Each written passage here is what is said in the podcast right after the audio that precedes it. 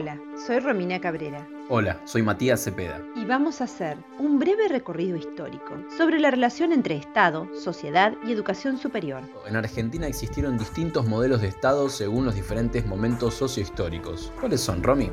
El primero fue el Estado liberal, que tuvo dos momentos, oligárquico entre 1853 y 1916 y democrático entre 1916 y 1930. Con la sanción de la Constitución, en este periodo se sentaron las bases normativas de la educación argentina. De hecho, en los primeros años del siglo XX ya existía un creciente malestar sobre la relación universidad-clase dominante. También un crecimiento de la población estudiantil que reclamaba por una revisión de las modalidades de ingreso, de los planes de estudio y de los posicionamientos teóricos. Con la llegada a la presidencia de Hipólito Yrigoyen como referente de la Unión Cívica Radical, un partido político representativo de las capas medias, el reclamo se hizo sentir en las universidades todavía conducidas por sectores de la élite. Esto dio lugar al surgimiento de movimientos estudiantiles como la Federación Universitaria de Buenos Aires. Con la restauración conservadora, que llegó al poder mediante el golpe de Estado de 1930, se intervinieron las universidades y la matrícula universitaria cayó.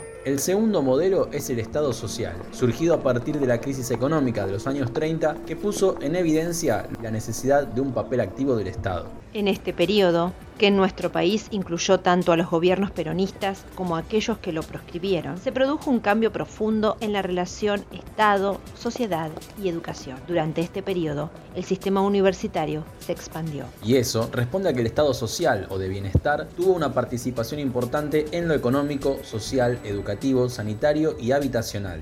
A partir de su rol interventor, el Estado social implicó un cambio en la agenda de las políticas públicas, priorizando el desarrollo del mercado interno, la expansión de derechos y la democratización del consumo.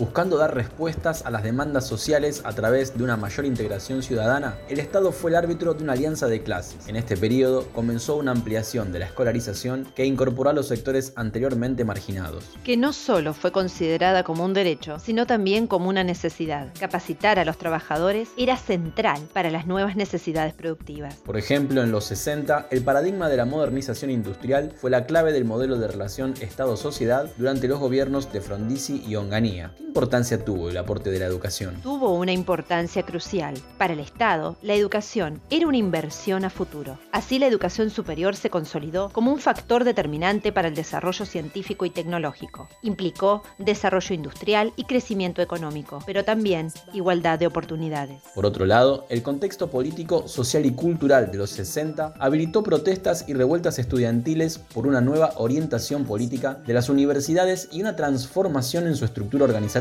como en todo el mundo, el trasfondo tenía un carácter revolucionario. El régimen entró en crisis con el Cordobazo, un levantamiento obrero estudiantil ocurrido en 1969 que puso de manifiesto la decadencia del modelo de Estado social. La crisis del petróleo de 1973 y luego el fin de la Unión Soviética en 1991 consolidaron finalmente la globalización neoliberal. Desde fines del siglo XX ingresamos a una nueva fase del capitalismo, caracterizada por la desregulación económica, la intensificación del comercio internacional, la expansión de los mercados financieros y la deslocación productiva. La globalización afectó los distintos planos de la sociedad. Se desarrolló en base a un nuevo paradigma tecnológico que facilitó la circulación de la información y promovió el predominio de nuevas formas de producción que requieren más información y menos insumos y mano de obra. Así llegamos al estado post-social o neoliberal, que en nuestro país nació con la dictadura de 1976 y se cristalizó con las presidencias de Menem. Todas estas transformaciones, que se plasmaron en reformas estructurales similares en toda la región